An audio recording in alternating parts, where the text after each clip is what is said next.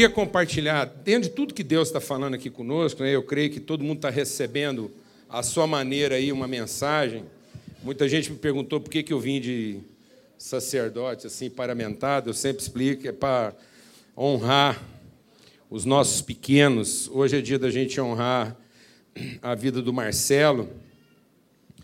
Então, nós vamos daqui a pouco fazer o batismo dele, né, André? Graças a Deus. Essa casa sendo batizada com a natividade, né, com a bênção da fertilidade. E, e eu queria compartilhar algo assim para concluir de maneira prática esse ano e dar um testemunho que talvez seja importante e você pode receber isso como uma palavra de orientação. Abra sua Bíblia lá no Salmo 107. É uma reflexão bem simples, mas objetiva, a respeito de alvos, a respeito de metas. A respeito de metas. Então, é, muita gente gosta de, no final do ano, avaliar e tal, estabelecer novos propósitos aí para o ano vindouro. Então, eu queria te dar assim um testemunho. É, graças a Deus, a gente, a gente, pode contabilizar em Deus assim é, que a seu tempo, apesar das dificuldades, às vezes a gente trabalha coisas em Deus que parece que morrem.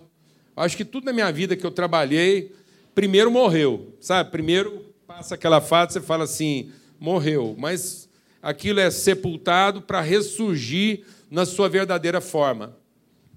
Às vezes alguma coisa tem que dar aparência que morreu para se libertar das nossas expectativas, para a gente se libertar do nosso controle e aquilo ressurgir na forma como Deus preparou e quis. Então, lá no Salmo 107,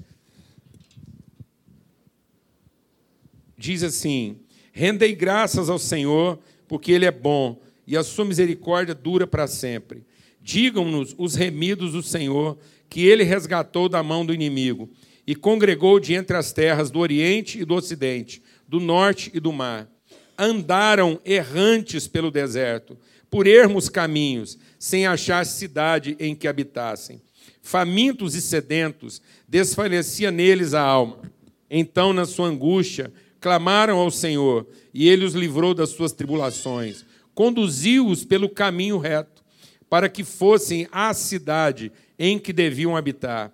Rendam graças ao Senhor por sua bondade e por suas maravilhas para com os filhos dos homens, pois descendentou a alma sequiosa e fartou de bens a alma faminta. Os que se assentaram nas trevas e na sombra da morte presos em aflição e em ferros, por se terem rebelado contra a palavra de Deus e haverem desprezado o conselho do Altíssimo, de modo que lhes abateu com trabalhos o coração, caíram e não houve quem os socorresse. Então, na sua angústia, clamaram ao Senhor, e ele os livrou das suas tribulações, tirou-os das trevas e da sombra da morte, e lhe despedaçou as cadeias. Rendam graças ao Senhor por sua bondade e por suas maravilhas para com os filhos dos homens. Esse texto já abençoou muito a minha vida. Quando eu fui meditar nesse texto para aprender sobre como estabelecer alvos e alvos que sejam bem-sucedidos. Como é que a gente pode ter uma vida de fato com propósito? E às vezes, assim, amado, não, não é o que você está fazendo. Não é o que você está fazendo. Não é o que você sabe fazer. Não é falta de esforço. Deixa Deus ministrar algo no seu coração. Vou falar como engenheiro, de maneira bem técnica. Amém? Bem técnica. A gente às vezes tem que repetir certas coisas, porque senão aquilo não entra na cabeça das pessoas. É... Tecnicamente falando, uma reta é a menor distância entre dois pontos. Filosoficamente falando, pode ser a maior distância. Porque uma reta só é a menor distância quando ela é percorrida na sua direção e sentido. Porque se ela é percorrida no sentido oposto, em lugar de ela aproximar, ela afasta. Então eu posso estar na reta, eu posso estar no lugar que eu devia estar, fazendo a coisa que eu tinha que fazer. Mas se o sentido, se o propósito daquilo está invertido, em lugar de eu me aproximar do meu verdadeiro destino, eu vou me distanciar. Eu uso uma figura muito simples de quem vive na estrada. Eu rodo mais ou menos 6 mil quilômetros por mês. Quase todo mês eu rodo entre 5 mil e 6 mil quilômetros.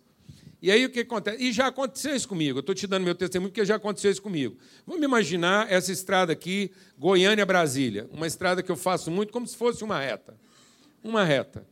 Uma reta AB-BA. Então, existem dois pontos: Goiânia-Brasília, A e B, BA, e uma reta que liga esses dois pontos. Imagina que alguém, estando em Anápolis, tenha como destino chegar a Brasília. Então ele já está em Anápolis. Vamos imaginar que Anápolis esteja, imagine, esteja a meio caminho de entre Brasília e Anápolis, nessa reta. Então, eu tenho um ponto C que está exatamente no meio da reta AB. Ou seja, se o cara está no ponto C, ele está a meio caminho de chegar ao seu destino. Imagina agora que esse cara é o melhor motorista de automóvel que o mundo já conheceu. Ele é muito bom no que ele faz. Competência. Imagine que ele tem à disposição dele o melhor automóvel que a ciência humana foi capaz de produzir: recurso. Então ele tem a competência e ele tem o recurso. Imagina que esse automóvel está zero, tanque cheio, revisado, e que a estrada é a melhor estrada que a engenharia humana já pôde produzir. Então ele tem a capacidade, ele tem o recurso e ele tem as condições. Amém, mano? Então está tudo a favor dele. Ele é a pessoa, sabe fazer o que sabe, precisa fazer, está equipado para fazer o que tem para fazer e tem todas as condições favoráveis para fazer isso. Só que na hora dele pegar a estrada em destino a Brasília, ele pega essa mesma estrada com destino a Goiânia. Isso quer dizer o seguinte, que quanto melhor ele for, quanto melhor ele fizer, Quanto melhor o equipamento dele funcionar, e quanto mais recurso, quanto mais combustível, quanto mais favorável for a situação, mais longe ele fica do seu verdadeiro destino. Isso quer dizer o seguinte: que quanto mais esforço ele empreender, maior frustração ele acumula.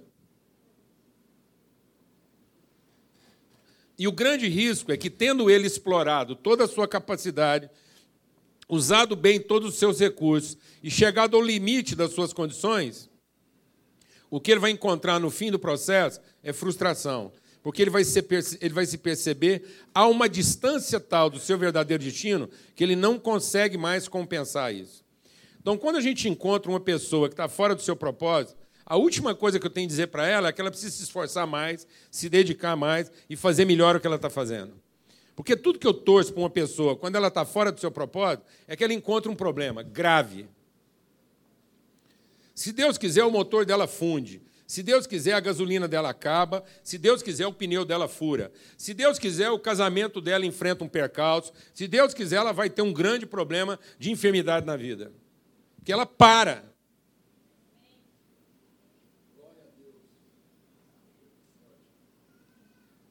E ela vai falar para o borracheiro: conserta logo o pneu do meu carro, porque eu preciso chegar logo em Brasília. E se o borracheiro for um anjo de Deus e não um Satanás em pessoa, esse anjo de Deus vai falar para ele: você está quase chegando em Goiânia. Para que essa pessoa pare de perder o pouco de tempo que lhe resta, porque se ela parar agora e resolver acelerar, quem sabe ela ainda alcança o seu destino, fazendo exatamente o que ela faz, mas com outro espírito com outro propósito, com outra destinação. Então não fique pensando que às vezes os grandes problemas da sua vida, quem criou foi o diabo. Não, talvez ele seja a ação, mas a permissão para ele criar esse problema veio de Deus. O motor fundir, você pedir ajuda. Tem uma lenda chinesa que diz de uma lenda japonesa que diz de um não chinesa de um grande guerreiro. E esse guerreiro, o país dele estava em guerra, e aí ele, esse grande guerreiro, ele era o melhor espadachim, o melhor cavaleiro, ele era o melhor tudo lá da aldeia dele. E quando ele ficou sabendo que o país dele estava em guerra, ele pegou sua espada, sua armadura, montou no seu cavalo e saiu disparado para defender a nação dele contra os inimigos. A meio caminho, o cavalo dele teve sede e ele parou num, num, num num bebedouro lá, num lago, numa fonte, à sombra para dar água para o cavalo e também poder descansar um pouco. Aí, lá do fundo, lá de uma sombra, veio uma voz de um ancião muito velho, já caquético, falando assim para ele: Posso te ajudar? E ele disse: Como é que você acha que um cara tão velho, tão decrépito, vai ajudar uma pessoa como eu, forte, vigoroso, guerreiro, valente e capaz. Eu estou indo defender o meu país dos seus inimigos, lutar por eles. Por que você acha que você pode me ajudar? Ele falou: simples, a guerra está no sul, você está indo para o norte. Sabe, amados, às vezes a gente não está precisando de mudança, a gente está precisando de redirecionamento. Às vezes você está procurando uma grande mudança na sua vida. Você está pedindo, ah, Deus muda a minha vida. E não é de mudança que você está precisando, é de direção. Às vezes você não está fazendo nada de errado, você está só fora do propósito. Fora daquilo que é o verdadeiro propósito de Deus para a sua vida. Deus não mudou nada na vida daquele cavaleiro. Deus não mudou o cavalo dele, não mudou a armadura dele, não mudou a espada dele, nada. Porque não tinha nada para mudar. Ele só estava mal o quê? Direcionado. E aí o que poderia ser a menor distância se tornava o quê? A maior distância. Porque quanto melhor ele fazia, mais longe ele ficava. E esse texto fala disso. Esse texto fala de um povo que queria viver bem. Ó, que esse povo pensou alguma coisa errada? Não, eles queriam viver bem. Eles queriam encontrar uma cidade boa para viver, viver bem, criar sua família, criar seus filhos. Alguém aqui pensou em casar para fazer mal para alguém? Não. Alguém aqui casou com uma mulher porque odiava ela e pensou em tornar a vida dela um inferno através do casamento? Não, não acredito que tem alguém aqui que, porque odiava uma mulher, casou com ela. Alguém aqui teve filho com o marido porque tinha raiva dele? Não. Alguém aqui procurou um emprego para você ser martirizado? Para você ser humilhado? Não. Você nunca procurou nada para fazer que fosse para te humilhar, para te constranger ou para tornar a sua vida um inferno. E por que que às vezes você indo em busca exatamente daquilo que você sempre procurou, a vida não está funcionando? Aí a pessoa com quem você se casou tornou a sua vida um inferno. O trabalho que você sempre quis fazer está transformando sua vida numa desgraça. A gente não encontra mais a plenitude que deveria encontrar nas coisas que a gente buscava. Ninguém mandou a gente buscar isso, a gente é que quis. E esse texto está dizendo o seguinte: essas pessoas procuraram um lugar bom para viver. E sabe o que elas se tornaram? Nômades. Deixa o Espírito de Deus ministrar o seu coração. Quando a gente vai atrás da nossa própria carência e da nossa cobiça, a gente se torna exatamente aquilo que a gente sempre não quis ser. Então o que, que esse povo procurava? Um lugar para um, morar. O que, que eles se tornaram? Nômades. Sabe o que, que as nossas escolhas humanas vai fazer conosco? Vai nos tornar exatamente aquilo que a gente nunca quis ser. Fazendo exatamente aquilo que a gente sempre quis fazer. Amém, irmãos? Alguém está entendendo o que eu estou falando aqui ou não? Aí essas pessoas se tornaram nômades eles se tornaram inapetentes. Não tinha comida mais que agradava. Eu conheço muita gente assim, que avalia a vida e fica lá tentando achar uma comida que agrada, uma casa que agrada, um carro que agrada, um trabalho que agrada.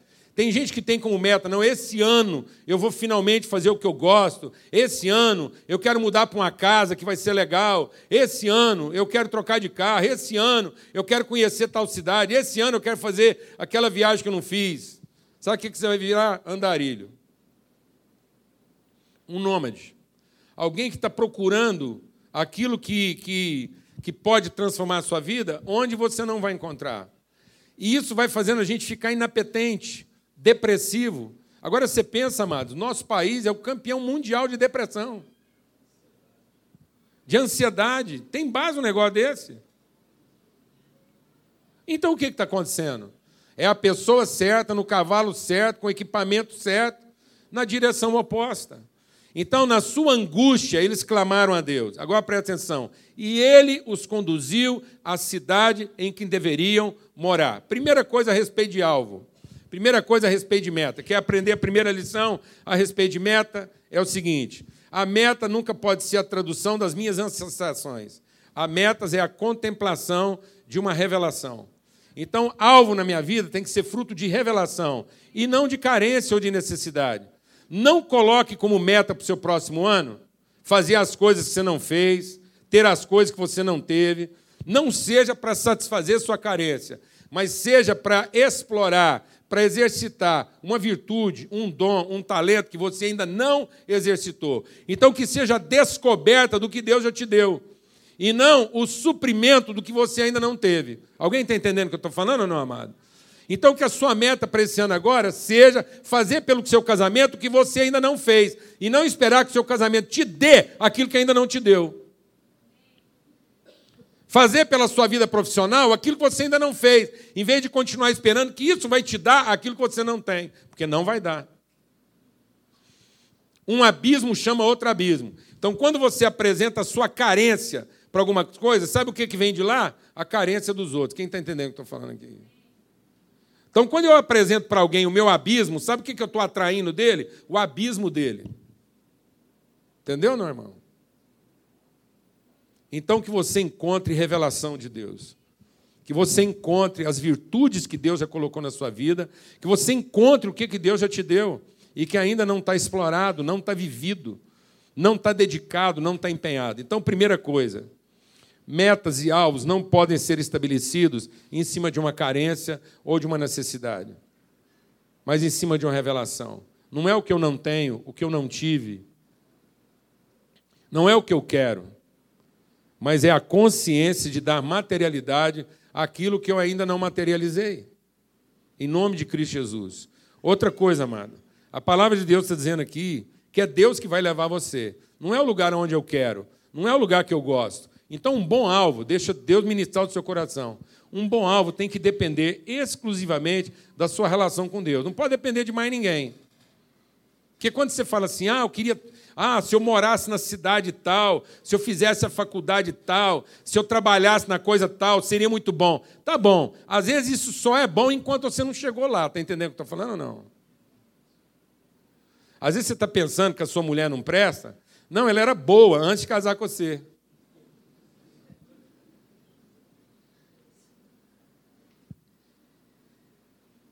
Entendeu, meu irmão? Nós temos essa tendência de achar que a nossa infelicidade é sempre culpa de quem? Dos outros. Ah, eu quero fazer a faculdade tal. Às vezes essa faculdade prestava até você chegar lá. Agora, você a faculdade já não presta mais, não quer você lá. Por isso que as pessoas têm critérios severos de inclusão.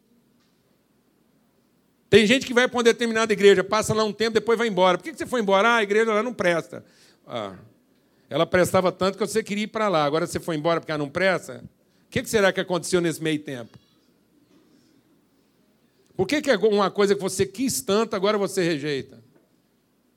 Por que, que uma coisa era tão boa antes e não é boa agora?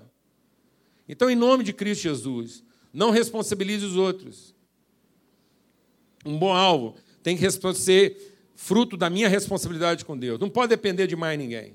Não pode ser transferido para mais ninguém. No que depender de você, tenha paz com todos os homens. Nunca estabeleça como meta da sua vida o desempenho dos outros. Não tenha como meta para a sua vida casar com uma boa pessoa.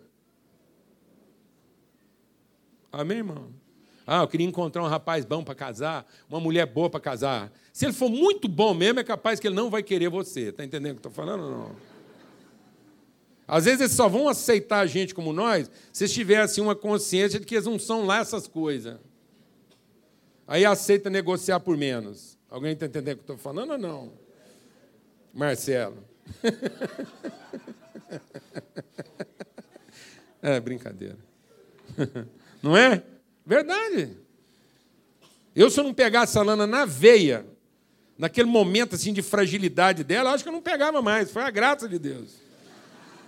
Porque ela estava com motivos tão nobres na vida que, se acontecesse, eu não entrava mais. Amém, amado? Então, que seja fruto da revelação de Deus. Não coloque metas para satisfazer sua carência. Não coloque metas para satisfazer sua cobiça. Mas que seja para cumprir o propósito de Deus na sua vida. Amém? Outra coisa, amados. Um bom alvo tem que ser bom para todos e não só para mim um alvo que interessa só para mim, que vai satisfazer a mim, que vai agradar a mim. Então isso não é um bom alvo. Então um alvo só é bom quando ele é fruto de revelação. Um alvo só é bom quando ele, ele, ele cumpre exatamente aquilo que é a minha responsabilidade no processo. E não uma coisa que eu tenho que ficar é, repartindo com os outros. Não, o meu, o meu compromisso com a minha responsabilidade vai inspirar os outros, mas não vai ser uma cobrança. Glória a Deus. E outra coisa, não pense nada que seja só do seu interesse e para o seu benefício. Você quer ter alvos que Deus abençoa? Então tem que ser bom para todo mundo. Tem que contemplar a comunidade. Eu vou te falar, amados. Eu estou te contando isso porque uma vez eu fui falar num retiro lá em Anápolis. Por isso que eu conto essa história. E eu não presto muita atenção em estrada, não. A Lana presta mais atenção que eu, mas eu não presto muito, não. E aí eu fui fazer esse retiro lá em Anápolis, e o cara foi me levando, a gente entrou para uma estrada de terra, saímos do asfalto, era entre Anápolis e Brasília. Aí saímos do asfalto, e eu falei com ele que eu só podia ir lá atender esse convite se fosse só na parte da manhã e que eu tinha que sair lá depressa, eu não podia ficar nem para o almoço, que eu tinha que pegar um avião aqui em Goiânia. Então a Alana ia comigo, a gente ia voltar e ela ia já me deixar direto no aeroporto. E fomos embora. Chegamos lá, o retiro foi muito bom, foi uma benção, que é maravilha, todo mundo está de graça.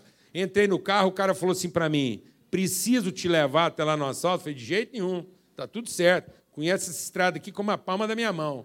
Beleza, voltei na estrada de terra e eu conhecia tanta estrada que na minha cabeça tanto fazia de um lado para o outro como do outro para um, que era tudo a mesma coisa. As imagens, elas não tinham direita e esquerda na minha cabeça, eram imagens. Era a estrada. E quando eu voltei para a estrada, eu peguei a direção Goiânia-Brasília. E como era tudo comum, eu conheço esse lugar, a Alana falava assim, bem, bem, nós estamos indo no sentido errado. Falei, que é isso, Nana?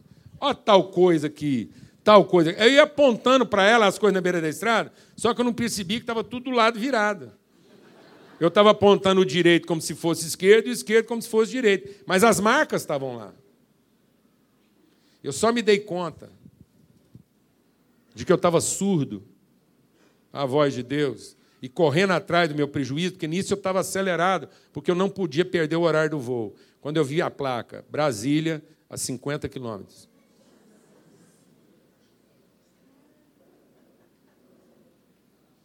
Acontece, irmãos, que você está cego, você está com pressa, você quer alcançar logo aquilo que te falta, e você deixou de viver por revelação, você deixou de cumprir aquilo que é o seu próprio papel, e você deixou de pensar comunitário, você se tornou surdo à voz de quem está à volta de você. Amém? Em nome de Cristo Jesus. Você quer ter bom alvo esse ano? Então, que seja fruto da revelação e não da sua carência, da sua cobiça, do seu desejo. Um abismo vai chamar outro abismo. Você quer ter um bom alvo? Então que isso dependa do seu compromisso, da sua atenção, da sua sensibilidade com Deus.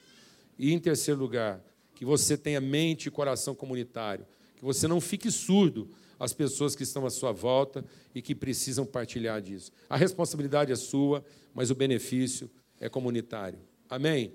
Em nome de Cristo Jesus.